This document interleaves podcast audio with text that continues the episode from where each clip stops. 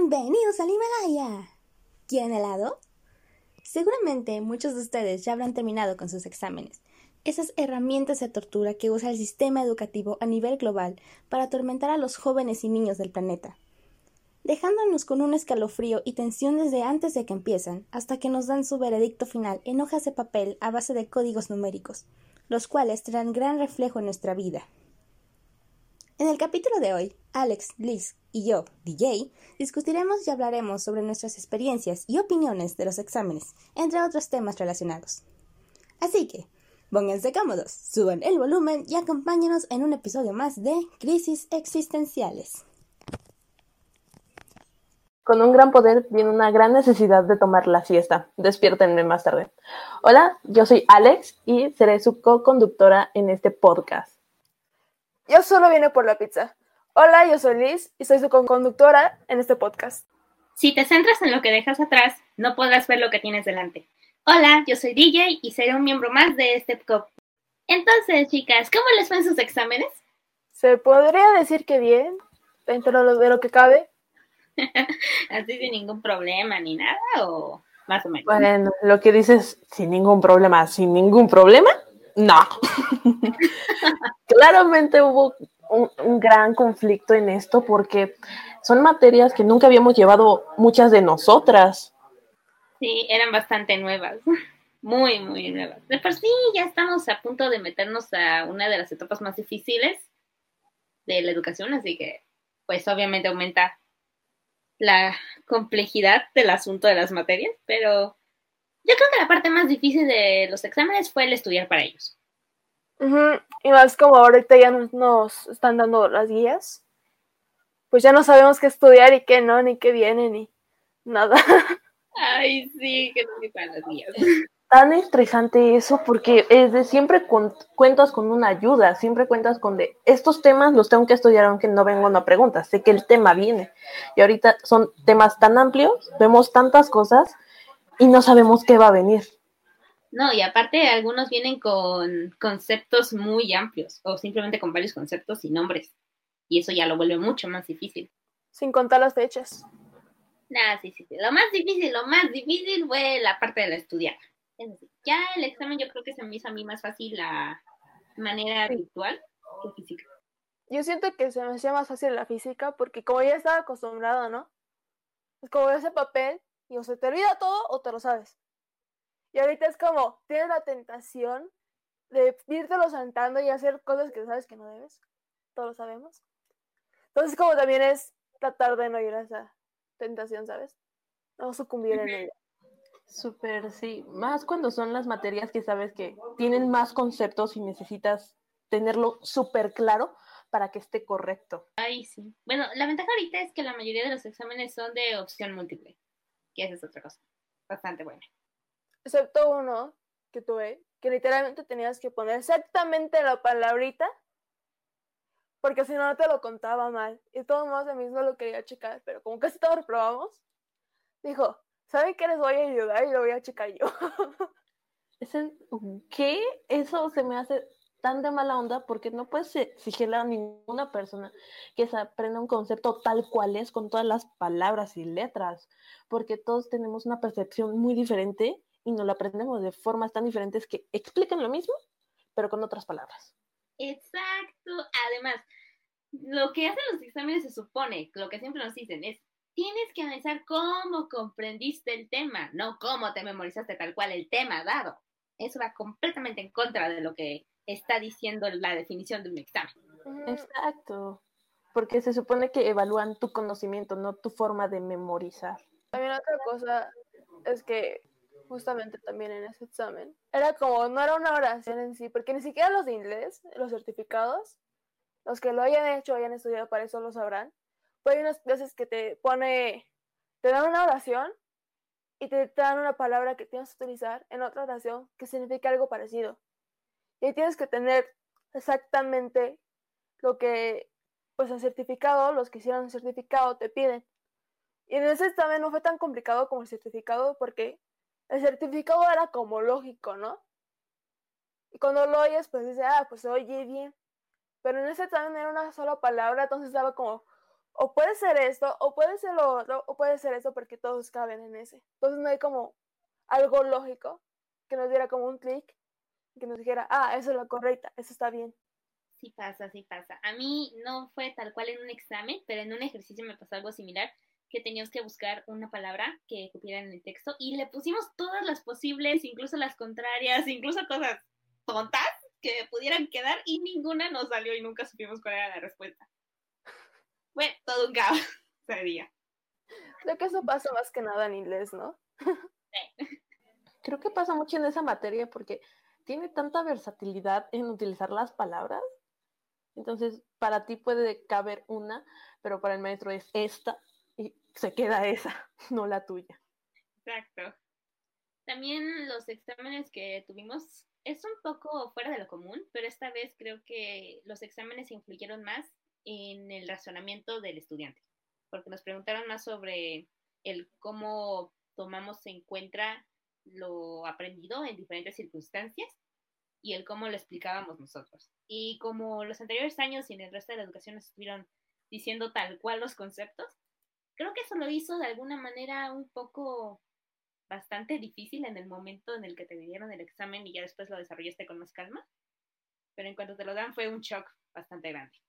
Más que nada porque, como bien mencionaba aquí mi querida Liz, estamos tan acostumbradas a estar en un aula, a estar en presenciales, a tener una hoja, que cuando nos dijeron, sí, son exámenes en línea, es de tipo de, ¿y cómo, lo, cómo me lo van a hacer? ¿Va a ser en Word?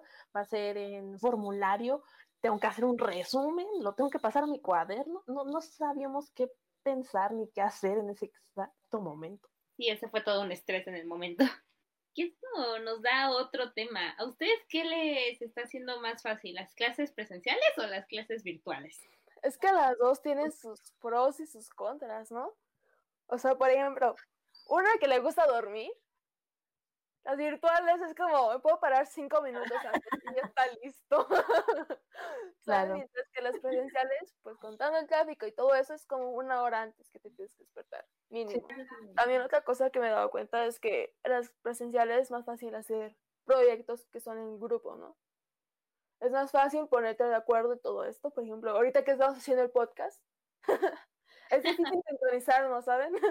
Entonces tuvimos que estar buscando los medios para hacer este podcast funcionar. Y también en otros proyectos es como más difícil, ¿no? Y más cuando uno es introvertido, pues le cuesta más abajo como meterse en la conversación porque uno no sabe exactamente cuándo es el momento, ¿no? Es más difícil encontrarlo para meterte y dar tu aporte. También siento que es algo más complicado porque también los profesores sienten como, ah, me están ignorando, solo se metieron y se largaron, ¿no? Dejaron la computadora emprendida y eso nos afecta a todos y más cuando no queremos prender la cámara por X o Y razón.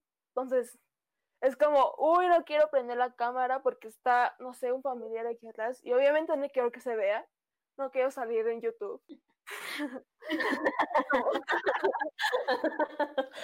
La verdad es que es complicado y siento que también es algo que nos tenemos que ir acostumbrando porque tal vez aunque esto se acabe, no limita la posibilidad de que en algún otro momento tengamos que volver a estar en línea, ¿saben? Simplemente las clases en línea y el tener tu cámara encendida es una invasión a la privacidad. Aunque quieras o no, ya muestras una parte de quién eres. Incluso en este momento que estamos viéndonos a través de las cámaras, ya estamos viendo nuestras propias casas y nuestra intimidad. Ya es bastante. Sí, estoy totalmente de acuerdo, es tan invasivo y pues es un cuarto, ¿no? Y tu cuarto tiene todo lo que a ti te gusta y lo que a los demás no saben, entonces es de no gracias, no vean. Y no puedes hacer eso porque, bueno, hay ciertas ocasiones en las que no prendes la cámara y está bien. Pero hay otras en las que es obligatorio, por ejemplo, en lo que estamos hablando ahorita, los exámenes, y eso fue un problema grave porque ya sea que no quieres que vean cómo está tu cuarto o cómo es que vives, pero también está el hecho de que no puedas por la conexión, porque yo creo que ese es otro tema muy importante que hemos tenido, por culpa de la conexión no hemos tenido una buena avance en las clases. Completamente y totalmente de acuerdo. Lo hemos visto con compañeros de que no pueden prender su cámara porque literalmente no escuchan al profesor. Y ese tipo de, ¿pueden entenderlos por favor tantito? Si tal vez por X o Y razón no pueden modificar su, su conexión a internet, no se pueden cambiar de compañía, tal vez sea por dinero, por ubicación, porque el lugar donde vive solo acepta tal conexión. Y ese tipo de, tienen que entender que no siempre se va a poder hacer lo que ellos quieren, porque no hay la posibilidad. Sí, y también no solo los alumnos, también los profesores se nos ha visto que han tenido problemas porque la conexión no funciona, porque no nos escuchan, el micrófono que ha sido lo que más hemos tenido problemas en estos días, de no puedo prender el micrófono y no puedo pasar lista, no puedo prender el micrófono, no puedo participar, Sí. ciérrame el micrófono porque no lo puedo apagar. Totalmente, y es de ta- es tan estresante no poder controlar todo lo que está pasando, porque en presenciales mínimamente, pues, no se te iba la voz, ¿sabes? o no dejabas de escuchar al profesor, a menos que se alejara y tú así de ¿a dónde va? Pero de ahí en fuera sí tenías más control, aquí, aquí lo perdimos totalmente. Sí, creo que ninguno de los que estamos en las clases tiene el control. Ninguno en realidad, todo depende. Es más, en estos momentos no nos ha tocado, pero si nos toca en algún momento una, una tormenta muy fuerte mientras estamos en clases, pues ahí corres dos riesgos. Ay, aquí parece que Alice ya tuvo ese problema.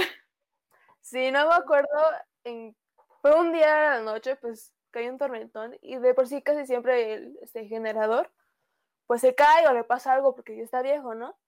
Entonces el día siguiente literalmente no tenía internet. Apenas si tenía luz y eso fue por suerte. Entonces andaba con el teléfono de mi mamá así como préstame tus datos porque no me alcanzan los míos.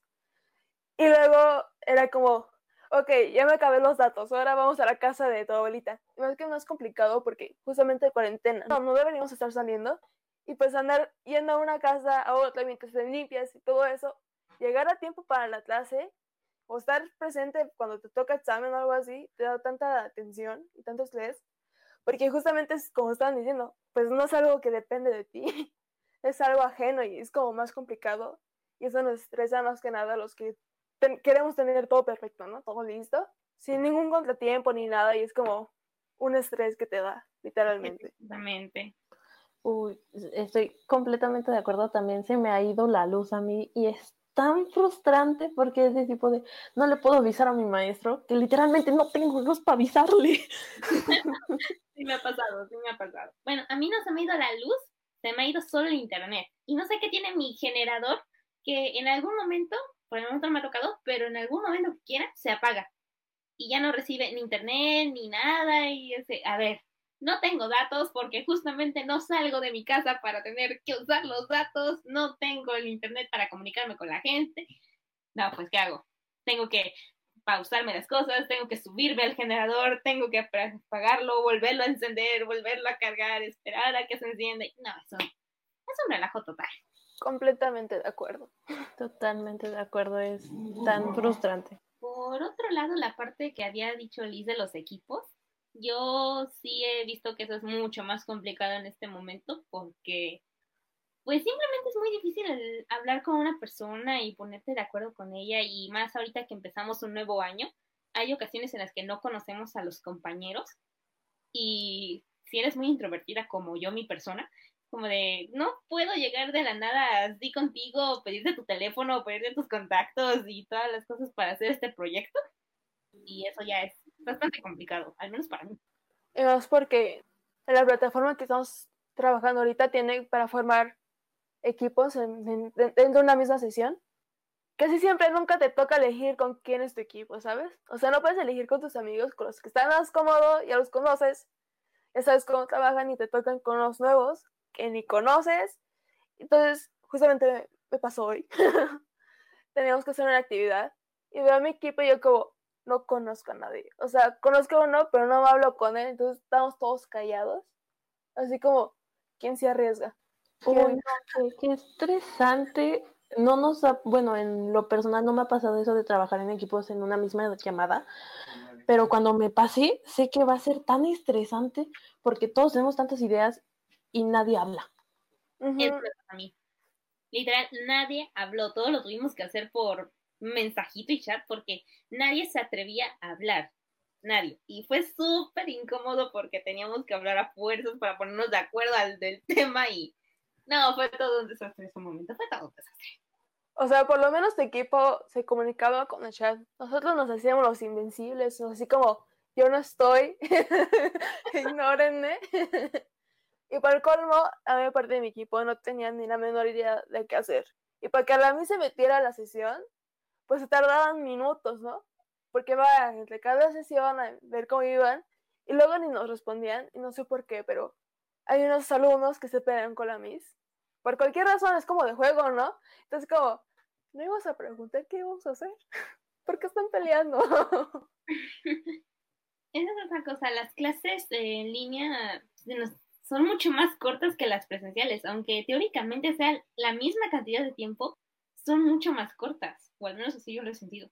Y también depende porque hay ciertos profesores que como nadie le hace caso, pues no saben si están prestando atención o no. Entonces repiten el mismo tema una y otra vez para, según ellos, que no queden dudas. Y así terminamos viendo nada, literalmente o solamente una fracción del tema de lo que podríamos haber visto. Eso es lo que pasa. O el hecho de que como piensan que no prestas atención, media clase regañándote porque tal vez no estás prestando atención, ni siquiera lo saben. Piensan que no estás prestando atención y ya te están regañando. Y tú así, sí le estoy poniendo atención, pero hay ruido en mi casa y no le voy a mostrar mi ruido en mi casa. Bueno, en mi caso eso, eso pasa. Sí, eso también está ligado perfectamente con el uso de las cámaras, porque sí es cierto que te estamos poniendo atención, contestamos por el micrófono, pero hay ocasiones en las que no podemos prender la cámara o no es el momento adecuado para prender la cámara. No se sabe bien lo que pasa en las casas. Y con eso de regresar al tema de que es muy poco tiempo, creo que eso también nos afectó en la forma en la que llevamos a cabo los exámenes. Porque no sé si a ustedes les pasaba, pero cuando subieron examen, que tardaba mucho tiempo en subirse, y eso nos quitaba tiempo de la clase para resolverlo. Eso fue súper estresante para mí. Completamente y totalmente de acuerdo con ese punto. También lo que pasaba con algunos profesores es que subían el examen después de que pasara la lista. Pues esperaban a que todos estuvieran y eran como 10 minutos de examen perdidos que nos hubiera servido tan bien y así no hubiéramos reprobado literalmente. Ay, qué horror. Y bueno, Aparte de que en algunos grupos son un buen de alumnos, ¿no? Llegan como a 20 cacho. Uy, no. Son como 30 casi. Qué horror, qué horror, qué horror. Qué, estresante. Bueno, en lo personal, en, en mi salón somos muy pocos, la verdad, no somos tantos, somos 19, creo. 19, 18. Somos una miniatura del grupo, entonces no es tan complicado el pasar lista, pero no, qué estresante ser a treinta y tantos. Y luego que no respondan y se queden ahí repitiendo el nombre una y otra vez. Ay, no. Lo peor de todo es cuando, conforme van pasando listas, se pueden salir.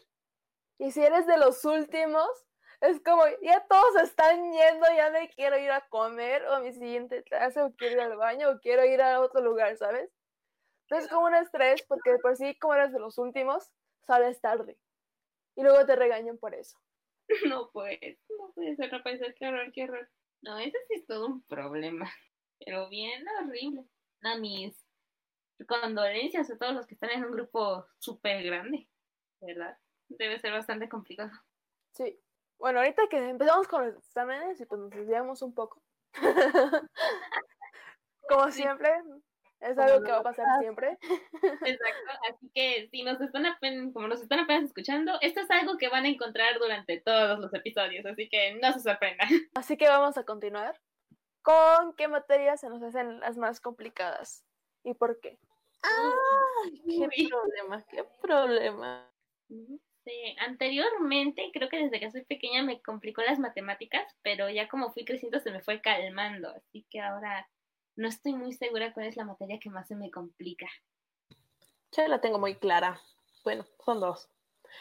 Nunca he sido buena, no seré, jamás seré buena en derecho y en IEXPE. Soy el ser más horrible en esos temas. Neta, no, no, no saben lo frustrante que es no entender. Bueno, yo creo que sí saben que tan frustrante es no entender un tema. Y más cuando te esfuerzas tanto y no lo nada más no entra en tu cabeza y tú así de cerebro, te aprendes tonterías y no te puedes aprender esto que sí necesitamos. Por favor. Te entiendo, te entiendo perfectamente. Y creo que sí, estas dos materias también son un pequeño talón de Aquiles que yo tengo. No tanto, pero sí, bastante complicado. Y me pasa justo lo mismo que tú. Te aprendes cosas así sin sentido que tal vez no te sirvan para tu futuro y no puedes aprenderte lo de la clase. Eres una vergüenza, no es posible. La verdad es que no solo es esa clase, sino que siento que las materias que te piden mucho, o sea, que tienes que hacer varios, no sé, mapas, varios dibujos, también son complicadas. Y no porque el tema sea difícil, sino porque tienes que poner tanto tiempo en eso que ya no te da tiempo de hacer las demás clases. Y luego también como, no sé, ustedes están en área 4, pues les ponen tantos dibujitos y tantas cosas, que a veces que uno se queda así como, ¿y ahora cómo le hago? ¿Y ahora qué hago? ¿Sabes? Entonces siento que también es algo muy complicado y que va variando de cada área, ¿no? O sea, siento que si alguien estuviera de área 1, diría, no sé, química, porque también te pide tantas reacciones que te tienes que aprender.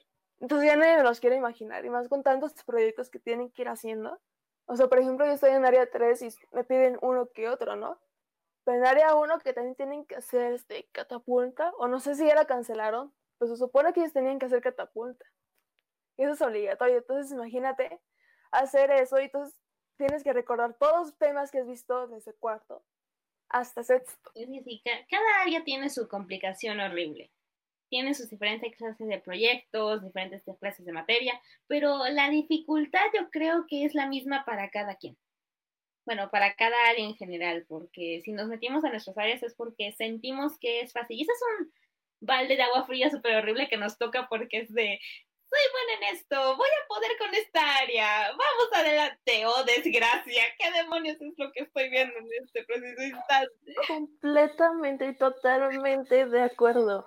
Mira, en lo personal como, como área 4 que, que somos, acá dos de sus locutoras, es tan frustrante cuando piensan que neta tu imaginación es la de Da Vinci, que puedes hacer todo en un segundo y es de, no, soy creativa, tal vez sí, tal vez no, pero no, no por eso puedo hacerle el dibujo en dos segundos. Yo me tardo una hora haciendo un, un dibujo. No, ni yo una hora, yo me tardo como tres, dos horas para que me quede bonito, con detalles, colores, perfección de la luz. Ese es un problema también de que soy muy perfeccionista, tanto con los trabajos, tanto con mis dibujos. Ese es un gran problema para mí.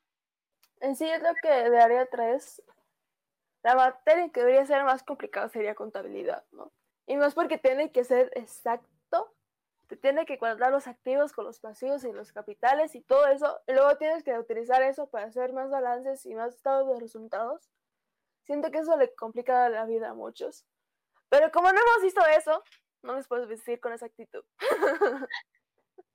Bueno, aquí entre nuestros conocimientos, fíjate que lo poco que aquí yo tuve que tomar un poco de contabilidad, lo más sencillo para mí siempre fueron los balances generales.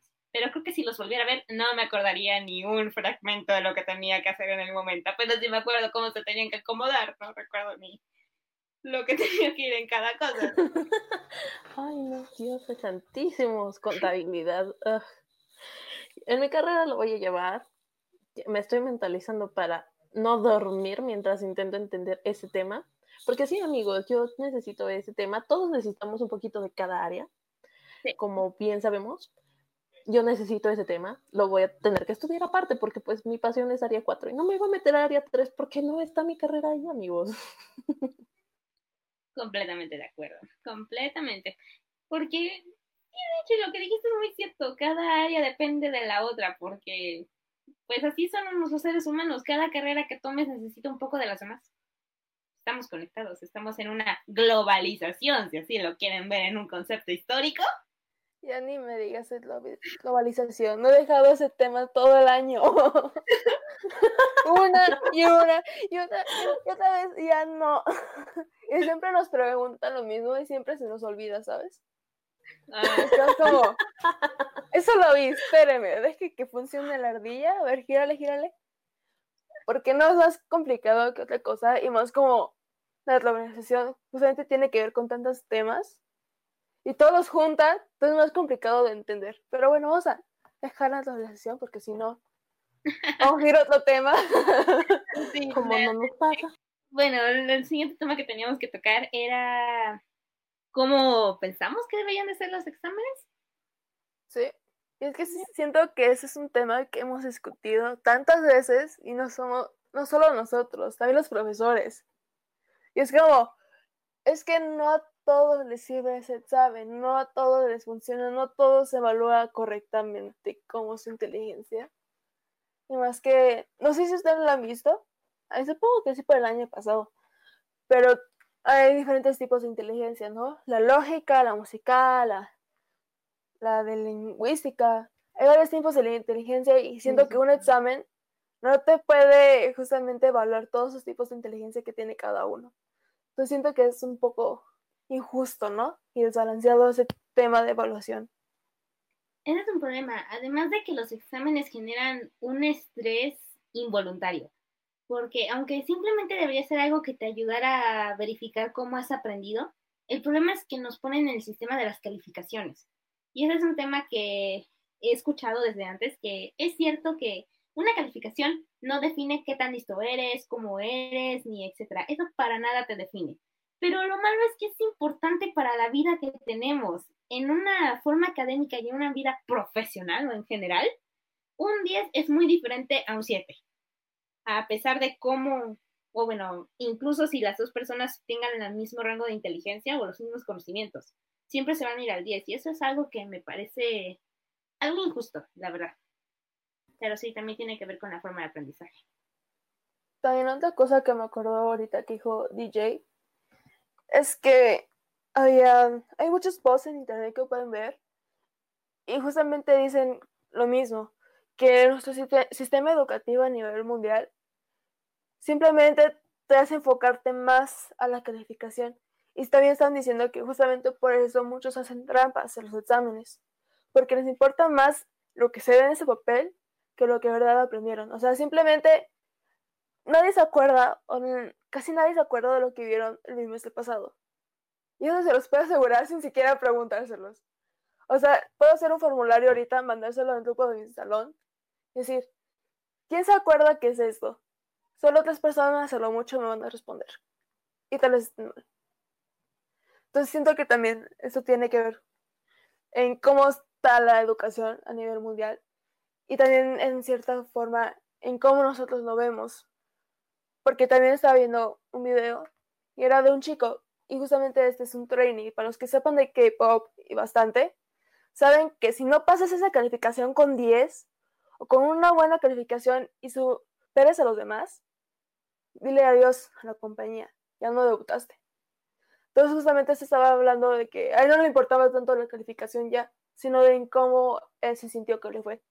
Entonces él hacía su autoevaluación y dejaba a un lado esa calificación y siento que también es algo que en lo personal deberíamos hacer.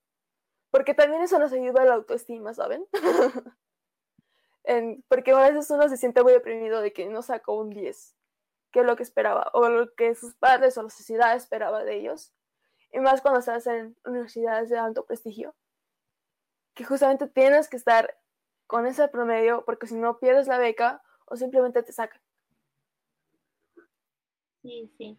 Y esa es otra cosa que yo me ha molestado y los ustedes que me conocen bastante bien, ustedes saben que lo que me molesta de algún de muchas escuelas es que siempre le tienen preferencia a los que tienen altas calificaciones. Y eso no me gusta. Aparte, otra cosa que me molesta, además de que aprendan las calificaciones, es que vendan a los alumnos como literalmente una parte de ellos, no los venden a ellos para que ellos sean reconocidos. De inmediato en cuanto te dicen, este estudiante sacó tal cosa, ah, pero ¿por qué lo hizo? No por cómo él estudiaba, ni por cómo él se esforzaba, por la escuela en la que estuvo. Y esa es una cosa que realmente me molesta porque en realidad esa es una cosa que a mí me hace mucho reprimirme a la manera de académica porque me da miedo meterme a concursos de la escuela porque justamente siento que va a ser para la escuela y no para mí. Y eso es algo que a mí no me gusta. Completamente de acuerdo. Es, es malo calificar a una persona, darle un número. El, el simple hecho de darle un número a tu conocimiento está mal.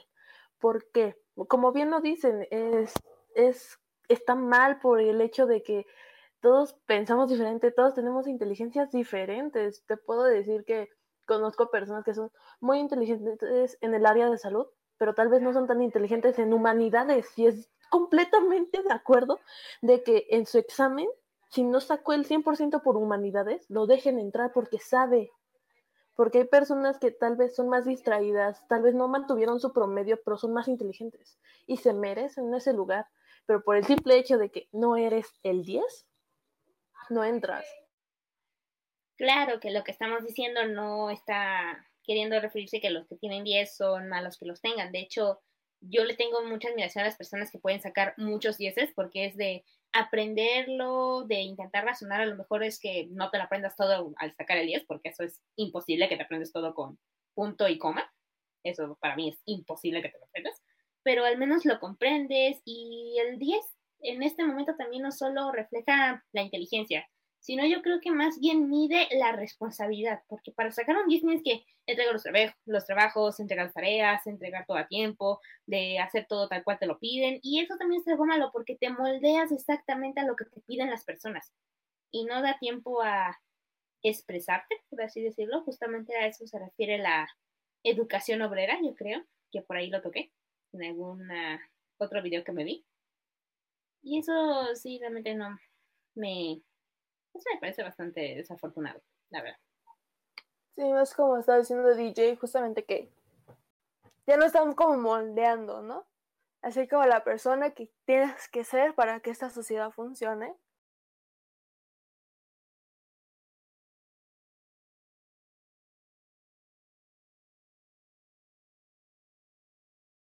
Ya sabrá de lo que estaba diciendo y justamente ellos estaban cómo se sentían raras cuando no tenían nada que hacer.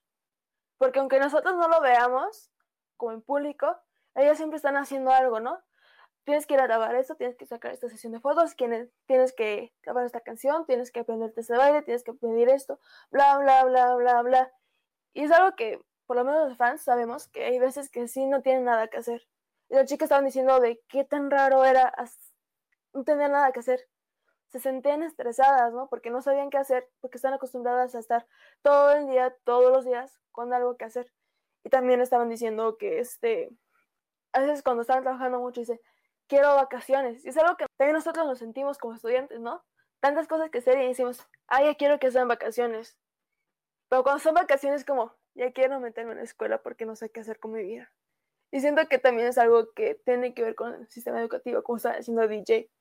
Porque Ahorita ya no me pasa tanto, pero antes sí tenía que estar haciendo algo. O sea, como métete a esto para aprender una nueva habilidad. Tienes que hacer esto para sentir como que estás haciendo algo productivo. Ahorita la verdad les digo que puedo estar cómodamente en mi cama sin preocuparme de nada. Y eso es algo que muchos desearían hacer y muchos desearían estar así. Exacto, exacto, exacto. No, lo dijiste todo tan claro que no te puedo objetar nada, Liz. Sí, estoy igual. Estoy totalmente de acuerdo. Creo que expresaste lo que todos aquí, bueno, espero que también los que están escuchando esto piensan. Es que no estamos acostumbrados a aburrirnos. No nos damos ese tiempo de aburrirnos e imaginar en algún punto del aburrimiento, imaginas. En algún punto del aburrimiento reflexionas. Necesitas aburrirte para empezar a ver todo lo que no ves y no nos damos tiempo de eso, no nos conocemos amigos, seamos completamente sinceros, no nos conocemos porque siempre estamos haciendo algo y no nos damos el tiempo de saber quiénes somos. No, ni siquiera eso. Simplemente la, justo lo que dijiste, la gran pregunta filosófica que aparece en el primer capítulo de cualquier materia de que vaya con la filosofía, ¿quién eres? Y nadie es capaz de responderla al 100. Nadie. Al menos no en este mundo actual. Más que nada, por dos cosas, creo yo. Por el hecho de que no nos conocemos, como estábamos comentando, y por el hecho de que siempre somos personas que cambian, somos seres cambiantes. yo te puedo decir que no soy la misma que fui ayer, ya cambié. Algo me pasó, algo hice, ya cambié, ya no soy la misma de ayer. Entonces, esta reflexión nos ayuda a saber quiénes somos constantemente, porque vamos evolucionando pero si no nos damos el tiempo, si no nos damos esas ganas de querer saber de nosotros, no de los demás, de nosotros, no vamos a avanzar, amigos. En conclusión, la forma en la que están poniendo que nos pongamos un número para la calificación de los simple cosa como el examen y el momento de educarnos, a lo mejor no en un examen, simplemente en el momento de las tareas, simplemente el hecho de que nos pongan un número es bastante malo. Y esa es una cosa de los exámenes que se debería tal vez de cambiar o modificar. Y con esto vamos a la pregunta de cómo deben ser evaluados. Porque dijimos que está en sí, cierta, ciertamente está mal, ¿no? Porque estamos diciendo que justamente el número no refleja nuestra inteligencia y tampoco la forma que están hechos es para todos. Así que, propuestas. ¿Cómo nos evaluamos? Gran pregunta. Y eso es otra cosa que me complica porque ya estamos tan acostumbrados al sistema de evaluación que en lo general para mí es difícil buscar una manera. Porque tal como lo dicen algunos maestros, este, de alguna manera tiene que haber un filtro para que sepamos quiénes podemos estar a cargo de algo. Aunque no queramos, tiene que haber un filtro. Y aunque no deberíamos de ponernos de alguna manera como una máscara o una identificación a base de un número, es necesario que haya una, al menos en esta sociedad que tenemos. Así que es cierto, alguna propuesta que tengamos para la evaluación soñada de los estudiantes, por así decirlo. Qué pregunta más difícil y compleja, como bien decía DJ. Estamos tan acostumbrados, tan robotizados, creo que es una muy buena palabra que cabe aquí, de, de, que esto no, no hay una mejor forma. Creo que tal vez sí hay una mejor forma, pero no, no la vemos. Tal vez en hacerlo más práctico que teórico, aplicarlo en la vida diaria, creo yo, porque, por ejemplo, tengo, tengo un pariente que en su escuela no era la mejor en odontología, pero en práctica, madre mía, en práctica era muy buena. Y la que sacaba en el examen 10 era malísima en eso. Creo que es, es evaluar en práctica más que en teórico. El teórico sí, sí es importante, amigos. no le vamos a quitar el mérito al teórico. Pero el práctico nos demuestra qué tan hábil somos para poder ejecutar esto que queremos hacer. Ahí yo creo que entra lo de la división de los equipos. Aquí voy a ponerme platonista. Los que tengamos, los que lleven filosofía entenderán un poco esto. Que cada quien haga lo que crea y lo que sepa más bien hacer y no lo digo en el contexto de que tú puedes hacer eso, solo dedícate a eso, porque eso te limita tu ambición, que es lo que los humanos y es lo que criticamos en algunas personas. No tienes ambición, no tienes misión, no tienes sueños y eso no está bien.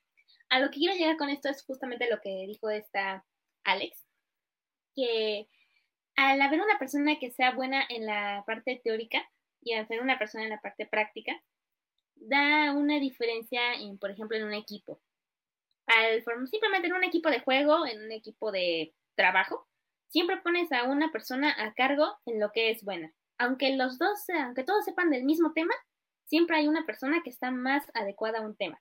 Uno es mejor en el tema principal, uno es mejor para explicar, otro es mejor para ya poner, plasmar la idea en alguna cartulina, en alguna diapositiva, pero todos conocen del tema. Y eso es lo que nos hace complementarnos a nosotros mismos.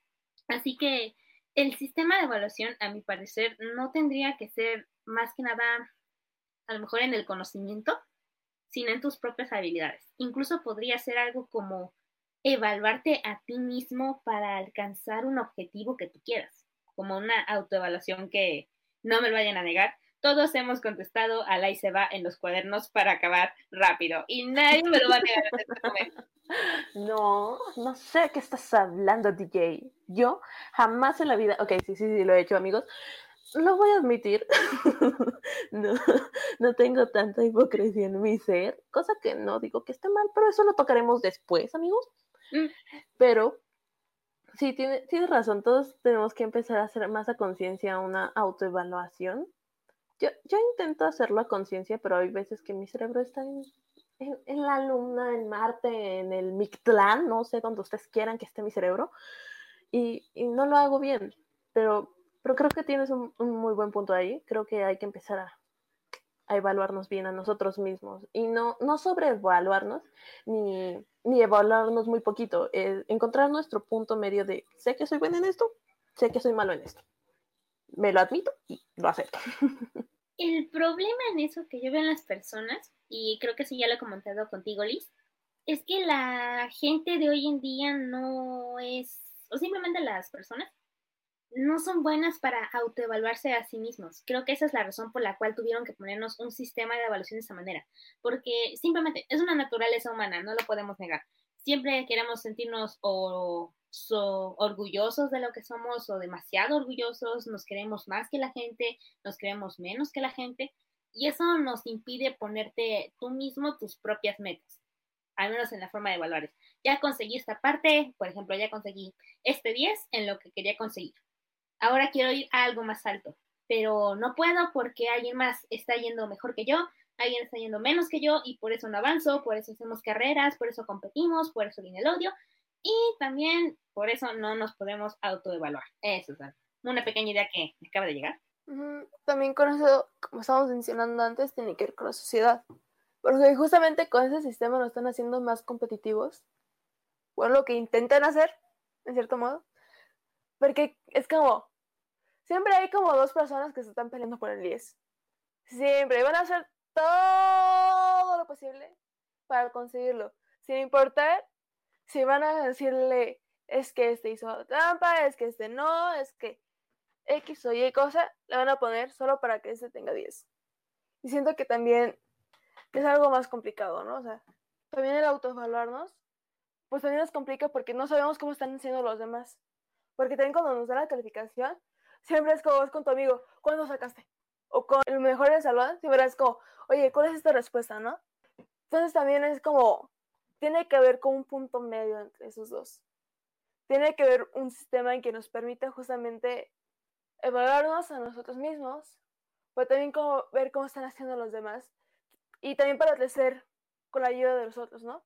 Como estaba diciendo, cuando vamos a pedirle al que mejor sabe o el que sacó la mayor calificación cuál es la respuesta, pues también no, solo, no solo para copiarla, ¿no? Y tenerla para el final si nos vemos, sino también nosotros crecer en nuestro conocimiento como persona. Porque eso también nos va a ayudar a mejorar y también nos va a ayudar mucho la vida. Ahí también hay una alianza por el tema que tocaste. hay una alianza tanto en, en competencia y en cooperación. Porque la competencia es muy sana, es muy sana porque nos ayuda, o sea, nos superamos a nosotros mismos a través de las competencias. Y la cooperación nos ayuda a saber trabajar en equipo y a llegar a una sociedad como tal. El problema es que siempre tenemos algo por llevarnos a un lado de las dos.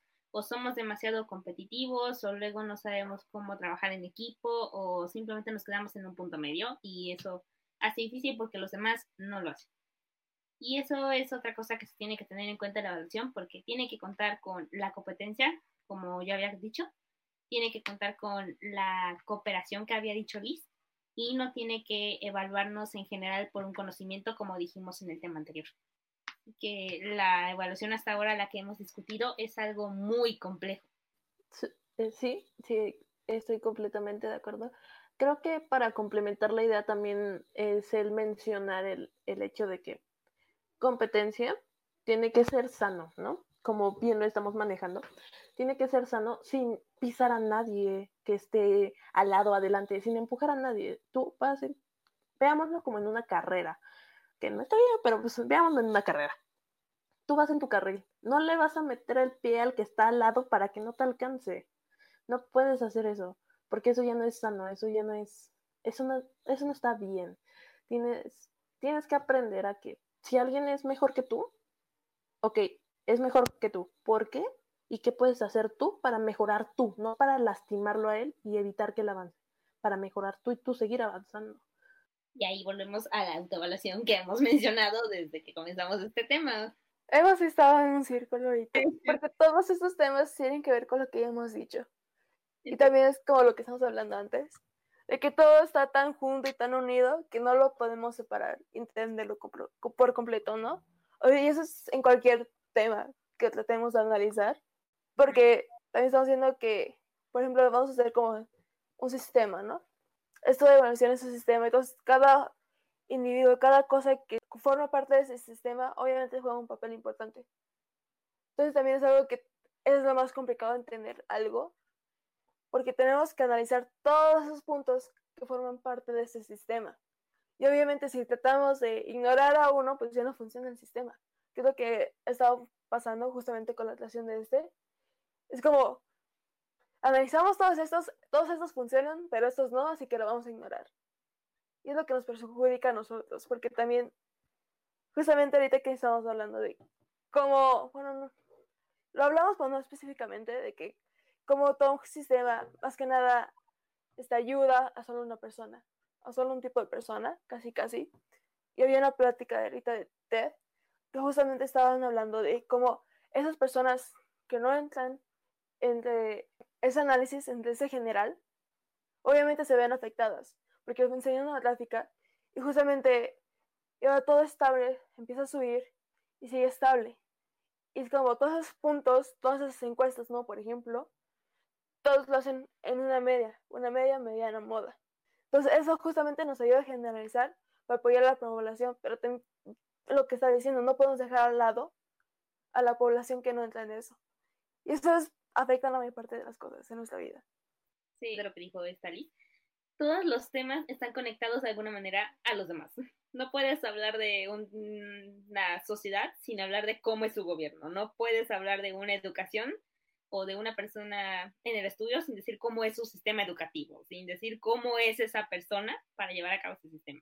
Porque simplemente con esto de la educación, o voy a decir una cosa breve de la política, no vamos a extendernos en eso porque es un tema bastante delicado, pero ningún sistema de gobierno es perfecto, sino el cómo lo manejamos.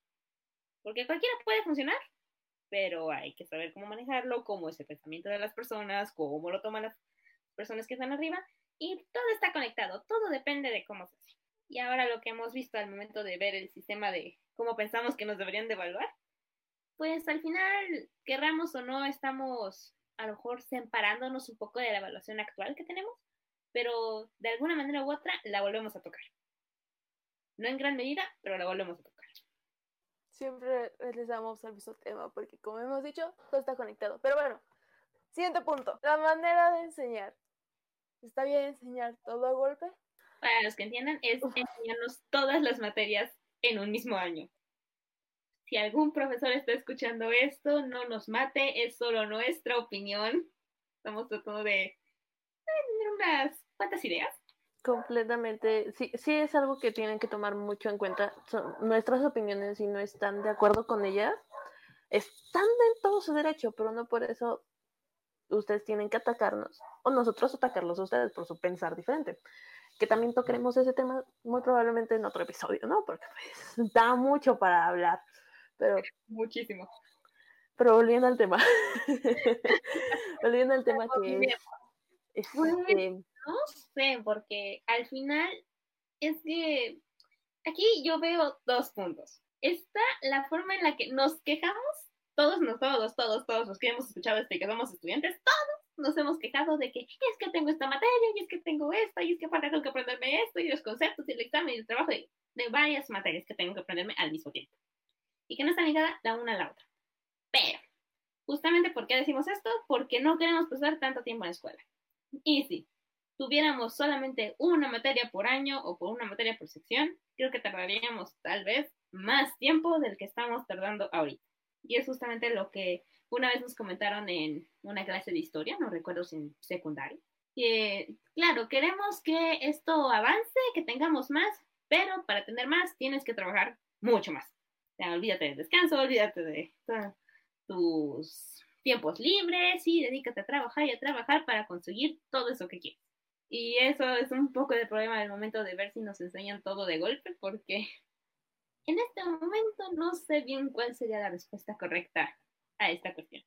Es que son tantas cosas que sí tenemos que ver, que nos sirven en todo y como estamos diciendo antes, y como hay ciertas materias de otras áreas que nos sirven a todos. Entonces también es lo complicado porque es muy difícil especializarnos en algo como estamos diciendo ahorita, por ejemplo, en área 3, ver como toda contabilidad, ¿no? Por ejemplo, en un semestre, ver solamente contabilidad.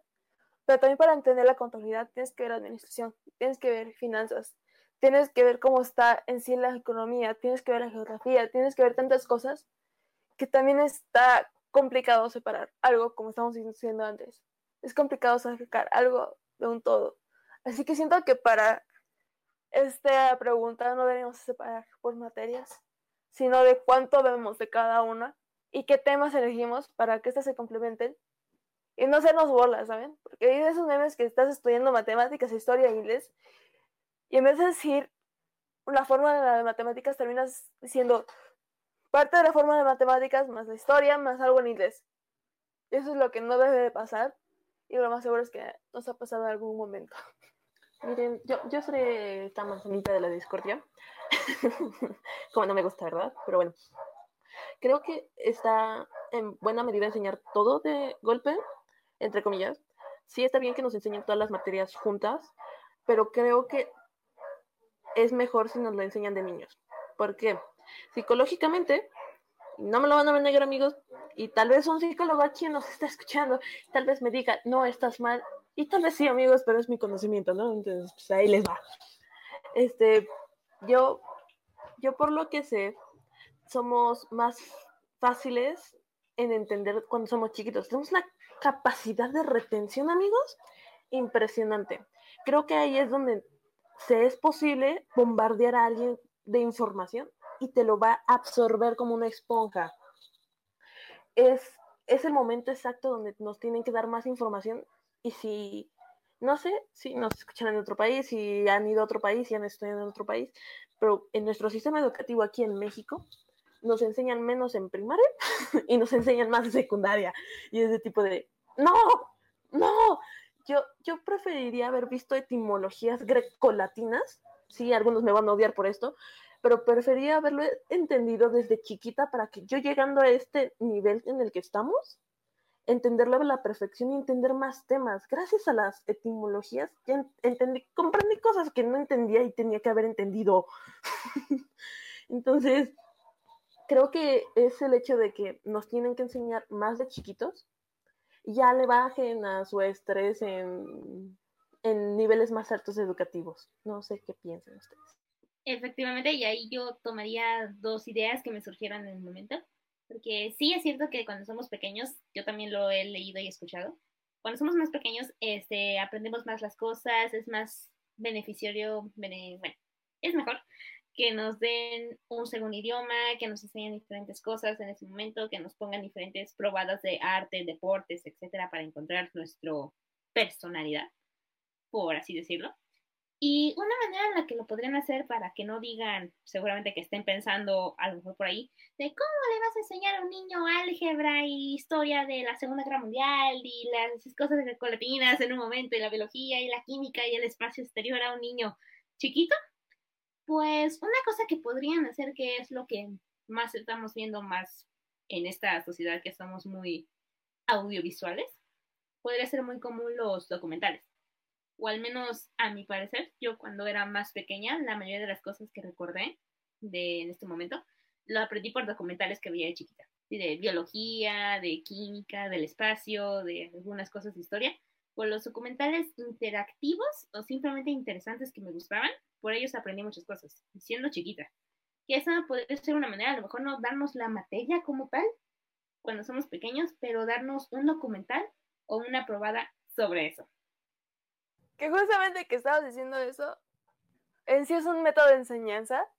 Y es que hay dos formas de enseñar gramática, que es con lo que me enseñaron, pero funciona con todas. Y es cuando se explica regla por regla. Y la otra forma es que se los das disfrazado, ¿no? Que es lo que estaba diciendo ahorita DJ, enseñar los temas con un documental, con un juego, con algo, y los niños van a aprender, pero no se van a dar cuenta. Y eso es algo más útil porque a veces que uno ve con un libro y dice, ay, ya no quiero. Pero si te lo enseñara de una forma más escondida, como con un juego, como estaba diciendo, que es creo que lo que más sirve para un niño, porque siempre está jugando, los niños aprenderían más. Y ahora, hablando con lo que estaba diciendo Alex, justamente era de que tenemos que aprender de las bases. Ver todos los temas, pues ver las bases. Y eso nos va a ayudar tan, muchísimo como con las etimologías. La etimología es la base de la mayor parte de los idiomas.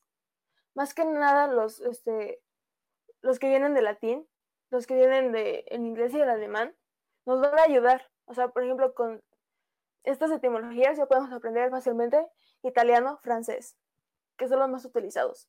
También podemos aprender este alemán, aprenderíamos muchísimo más también con las ciencias. Por ejemplo, cuando somos niños nos dan como lo básico de química, física y biología, ¿no? Pero el problema es que también cuando estamos ahorita en la preparatoria, podemos saber los temas. O sea, no sé si les han pasado alguna vez que lo que vieron en primaria les está sirviendo ahorita para la preparatoria o hasta la universidad. O sea, literalmente a veces que no tengo que estudiar, porque ya me acuerdo de lo que vi de primaria. Entonces también siento que si un niño lo aprende bien en primaria, puede ver hasta, no sé, una carrera cuando estemos ahorita actualmente en la prepa. Podríamos hacer tantas cosas, pues que también me llega la pregunta, porque si ven que hay niños que les cuesta más trabajo aprender unas cosas, ¿cómo lograríamos emparejarlos? ¿Y cómo eso les afectaría a esas personas que justamente les cuesta más trabajo? Ahí entrarían los diferentes métodos de aprendizaje que tienen los, las personas, el audiovisual, los visuales, los cognitivos, creo que así se les dice. Y ahí no estoy segura porque el cognitivo yo creo que para los niños quedaría más fácil porque sería a modo de juego. Es que anestésico. Bueno, en ese yo creo que sería más fácil para los niños porque sería más un juego, ya que al jugar, por ejemplo, esto, que antes lo podíamos jugar cuando salimos más a la calle, al decir a lo mejor una palabra o algo, etcétera, lo podían aprender o por medio de las rondas que antes hacía así que aprendieran más a lo mejor así sería más fácil que usaran el, ese método o con las clásicas cancioncitas para aprenderte el inglés de las partes del cuerpo, de los colores, los números, al contar con los deditos, etc. Los auditivos yo creo que les quedaría a ellos la música, así que graben canciones educativas, pero sí yo creo que las antiguas canciones de para niños de aprendizaje yo creo que le quedaría mejor en ese sentido, y para aprender algunas fechas, algunas nombres importantes, algunos elementos, etcétera. Y finalmente para los usuarios yo creo que quedaría lo que dije anteriormente, que eran los documentales, algunas series de televisión incluso, videos, mm, no sé, imágenes, rompecabezas, memoramas. Así, yo creo que eso le quedaría mejor. Esas serían las mejores maneras de enseñar a los pequeños y en general a lo mejor a los jóvenes, preadolescentes. Les quedaría bien esos métodos. No sé, ¿ustedes qué opinan? Estoy de acuerdo en ese, en ese punto y también el hecho de que tenemos que dejar de subestimar a, los niños chiquitos, el dejar de pensar de que son, que son chiquitos y no entienden. No, no, no, no, no son tontos, amigos. Sí entienden, son, son muy listos. Yo lo he visto con personas de, de edades muy pequeñitas el, hecho de que te absorben la información y, te saben contestar. Lógicamente, es, es, impresionante el hecho de dejar de, el dejar de tratarlos como personas que no saben nada y empezar a tratarlos como seres humanos que piensan, que sienten y que conocen y que saben. Dejar de, de, encerrarlos en una burbujita de, ay, porque está chiquito, no hay que enseñarle todo esto. No, sí, suéltenselo para que aprenda el niño y sepa, sepa lo que quiere desde, desde un inicio, no que le toque el estrés de que muchos sufrimos de qué voy a hacer. También otra cosa que tienen los niños es que tienen mucha creatividad. Sin que ser famoso desde inteligencia, ¿no? Del IQ y todo eso. El año pasado aprendí que también hay un test de inteligencia, pero creativa. Y eso es bastante interesante porque casi nadie lo toma en cuenta y es algo muy importante porque todas las tecnologías, tecnologías que estamos teniendo ahorita, que estamos utilizando para las clases en línea, fueron creadas por alguien creativo. Entonces también siento que, volviendo al tema de la educación, eso también debería ser algo importante y fundamental, porque los niños son los seres más creativos que hay, ¿no? O sea, tienen tantas imaginación como había justamente en donde lo aprendí, decían que hacían como una prueba, les daban un carrito un juguete, les decían, ¿cómo lo mejorarías? tenían tantas ideas de cómo mejorar ese carrito. Les voy a decir que yo intenté hacer lo mismo en mi salón de preparatoria. La idea más original fue de una amiga mía, la verdad, y que decía como, va a volar, va a salir, va a sacar tantas armas, va a hacer todo esto, y los demás así como, pusieran, no sé, una alita, le cambiaban de color. Y la verdad es que también es como un shock que te da, porque nosotros ya como adolescentes, pues ya casi no tenemos imaginación, o por lo menos no nos dejan utilizarla tanto. Pues los niños no tienen límite. Y ahora si implementamos todo esto que estábamos diciendo hace rato, imagínense todo lo que podría leer un niño cuando le demos las herramientas. Ese es otro tema que es el de matar la creatividad en estos momentos y también tiene que ver con nuestro sistema educativo que mencionamos antes de la clase obrera. El problema de cuando somos niños, o al menos mm, le pasó a algunos niños de mi generación, cuando era más chiquita, eran bastante creativos y mostraban cómo eran, pero dejaron de mostrar esa creatividad que tenían y yo era parte de esos niños que podías tener el valor y la creatividad de pararse en medio del patio de la escuela y ponerse a realizar obras que salían de su cabeza. Sí, o a mostrar dibujos, sacar pancartas, realizar un sistema de movimiento de pensamiento, simplemente al ser niños, ya con nuestros movimientos, nuestras pancartas, y etcétera, etcétera, etcétera, nuevas formas de ver las cosas, nuevos sistemas que se nos ocurrían, nuevas ideas, nos las bloquearon simplemente porque no era correcto para ellos que un niño pensar en esas cosas. Y eso hizo que varios de mis compañeros tuvieran un cambio bastante radical en el que dejaron de lado la creatividad que tenían para moldearse a una persona académica, o sea, 100% académica. Y ese es un enorme problema porque también vi un video hace poco que era algo sobre cómo era la matanza de la creatividad, pero mostrándote cómo serían los niños de los grandes pensadores como de Cervantes Saavedra, mm, Marie Curie, quienes más estaban en el, en el video, eh, Chanel y no me acuerdo, ah, Walt Disney también.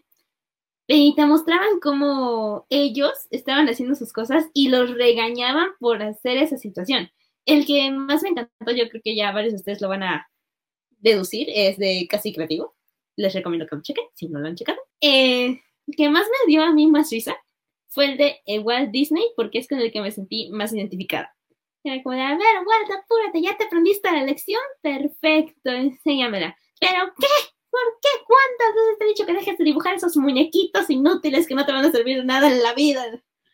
Y es como si supiera, mujer, si supiera lo que sería capaz de hacer si la fomentara esa hermosa creatividad que tiene en lugar de reprochársela. Y ese es un claro ejemplo de lo que estamos haciendo. La educación en estos momentos no nos está haciendo ser creativos. Y el problema es que lo que yo he checado es que a esta edad nos están forzando a ser creativos cuando ya nos mataron antes esa formación de nosotros, al menos en esta generación. Y eso es algo que duele bastante. Estoy, estoy de acuerdo, porque lo que más llegas a escuchar en una escuela cuando eres niño y no estás apuntando lo que deberías de estar apuntando es que o estás dibujando o estás haciendo otra tontería, ¿no? Pero normalmente estás dibujando. O eso a mí me pasa mucho. Y era que llegaba el profesor y te decía, ¿qué estás haciendo? No es tiempo de eso. Y tú así de... Pero se me acaba de ocurrir, es, es, mi creatividad, déjeme expresarme, ¿no? Pero pues obviamente uno es chiquito y no lo dice, ¿no? Porque pues respeto. Pero volviendo al punto, es ese hecho de que le digas al niño no es el momento o no es lo que tienes que hacer, es, es un shock, ¿no? Porque tú estás feliz, estás desarrollando algo que, que seamos completamente honestos, no todos tenemos, no somos creativos muchos, o a veces sí, a veces no, pero si nos hubieran dado esa pequeña libertad de, de expresarlo, de sacarlo, seríamos personas más creativas y creo que en algún punto personas más felices. Y eso es otra idea que alguna vez escuché de, no, no recuerdo bien cómo era tal cual, pero es algo así como de, para motivarte a seguir tú con la vida es sentirte feliz al vivirla. No puedes avanzar en ella, en un trabajo, en algún proyecto, en tu vida misma, si no eres feliz al hacerlo. Simplemente y aunque no queramos, la imaginación es una salida, aunque lo quieran ver de una manera muy mala, pero es una salida del mundo real para buscar una alternativa que puedas mejorar de la realidad. Que es lo que hicieron varios inventores, varias personas que crearon, como dijo esta Liz, simplemente las aplicaciones con las cuales estamos pudiendo comunicarnos a distancia y que estamos haciendo justamente en este podcast, ya es bastante impresionante. Y es muy triste que ya no estén fomentando eso o que se hayan tardado demasiado en fomentarlo. Siento que debería de haber algo que regulara justamente esto de la creatividad. Porque como estaba diciendo ahorita DJ, pues en la primaria tenemos tanta creatividad que nos la mataron. Ahorita que estamos en la preparatoria y algunos en la universidad, nos lo están pidiendo. Entonces ahorita nuestro cerebro automáticamente está haciendo ese bloqueo que nos fomentaron desde la primaria y para salir de ese es es muy complejo, es muy difícil porque tienes como que empezar afuera de la caja. Y también es algo de los niños. Tienen tanta curiosidad por saber algo, por saber algo nuevo. Y también eso volvemos, que los niños tienen que aprender como las bases de todo. Porque con eso les van a ayudar con esa curiosidad que tienen. Y tal vez pueden llegar a tener más curiosidad sobre un tema en específico, ¿no? En ciencias, en artes, en deportes, en algo. Y también eso les va a llegar a que puedan otra vez como lo dije, cursar una carrera en poco tiempo y tal vez inventar hacer algo nuevo. Y siento que es algo que deberíamos hacer. Yo, propongo que deberíamos fomentar más el test de la creatividad, además del de IQ, porque también eso nos hace pensar. Y también leer. También ver programas en cierta forma, pero también tienen que ser como programas que nos ayuden en cierta forma, no solo para entretenernos, porque ahorita está Netflix. Hay series que son muy buenas si puedes aprender de lo que sea. Pero también hay series tan babosas que te quedas solo para porque son divertidas, ¿sabes? Pero sí que te enseñan. Efectivamente, efectivamente. De hecho, es que no he visto mucho las caricaturas que han puesto a los niños hoy en día. Discúlpenme, no soy muy abarcada en ese tema. Pero cuando yo era más pequeña, yo recuerdo ver más variedad de programas educativos de los que tenemos ahorita, porque, por ejemplo, antes de que estaba a los inicios de Discovery Kids, que era un canal muy querido para mí cuando yo era pequeña, siempre había una serie que te enseñaba algo nuevo, o algún documental, alguna cosa, alguna serie que te enseñaba incluso una forma artística de dibujar, o algunas partes químicas, matemáticas, en Disney, en Disney Junior simplemente también te lo ponían en Nick Junior también. Y ahora ya no te ponen eso, tratan a los niños como decía esta Alex, los tratan como tontos. Y definitivamente no lo son. Les tienen, es más, les ponen el que tengan que repetir las cosas más de tres veces. Y eso va a hacer que se harten y vayan a ver otra cosa que sea aún más baja de la que están viendo en ese momento. O simplemente se alejen tanto de alguna lectura o incluso de la tele misma que les podría brindar algo de información y simplemente no abarquen más las cosas. Eso es algo triste porque ya no lo han fomentado hoy en día, ya no hay tantos programas que te enseñan como tal, como antes, cuando es bastante factible que en la niñez estamos más apegados a la televisión y más en esta actualidad a los aparatos eléctricos. Eh, deberían de usar estos utensilios o herramientas para fomentar más la educación a temprana edad. Completamente de acuerdo. También creo que hay que dejar de justificar en el hecho de que como hay niños que son muy curiosos, hay niños que son a los que hay que motivarles esa curiosidad, ¿no? Y hay que dejar de justificar el hecho de que, ay, son niños, no, no es necesario de que investigue, no es necesario que pregunte, no, sí es necesario, amigos, es muy necesario, porque el avance está en el preguntar, creo yo. Mientras más preguntas, más sabes, más avanzas. Totalmente. Entonces, hay que dejar de, justificar el hecho de que, de que si no le gusta, ok, sí, pero hay que incitarlo a que, a que vea que es bonito preguntar, ¿no? A que es, a que es interesante el saber más. Ahí va también el miedo que nos crearon desde pequeños, o al menos que yo vi que creaban mis compañeros y en mí misma, que generaban un miedo al preguntar porque en cuanto preguntabas te regañaban y lo veías como algo malo de no pregunto porque me van a hacer el ridículo, no pregunto porque me van a regañar, no pregunto porque me van a poner esa mirada de terror que tiene el profesor que la verdad me da pesadillas en la noche. Eh, nos quitaron eso. Ya definitivamente yo creo que nuestra generación, tristemente no me gusta aceptarlo, pero nuestra generación ya es muy difícil que se recupere. Y también siento que en el caso de que se intente recuperar, será un trabajo de alguien consigo mismo. Porque aunque nos fuercen a hacerlo, ahorita también es como la preparatoria y secundaria es como la etapa de rebeldía. Es cuando vas a hacer lo que te van a decir y todos hemos pasado por eso en algún momento, o la mayoría. Entonces también es, algo que las personas tienen que entender, que es como por su bien, para que ellos mejoren, ¿no? Entonces también es algo muy importante, como estamos diciendo, la autoevaluación. Y siento que también deberían de motivar más esta autoevaluación, porque si no la gente no sabe lo que le pasa, lo que tiene. Y esto lo podemos ver con tantas cosas en nuestra vida. ¿Por qué nuestra vida? Y como estaba diciendo hace rato Alex, hay casos ni sabemos quiénes somos, porque no tenemos esta autoevaluación. Y siempre estamos comparándonos con los demás y todo eso. Y bueno, es todo un rollo mental que nos termina generando. Este también el sistema en el que estamos. Y siento que sin motivarnos a uno mismo y saber cómo podemos mejorar nosotros ahorita que somos adolescentes, pues no podemos mejorar. Y he visto a muchas personas que se han dado de cuenta de esto hasta que tienen 30 años. Empiezan a hacerlo y aunque no es muy tarde, pues obviamente les cuesta trabajo justamente por los procesos mentales.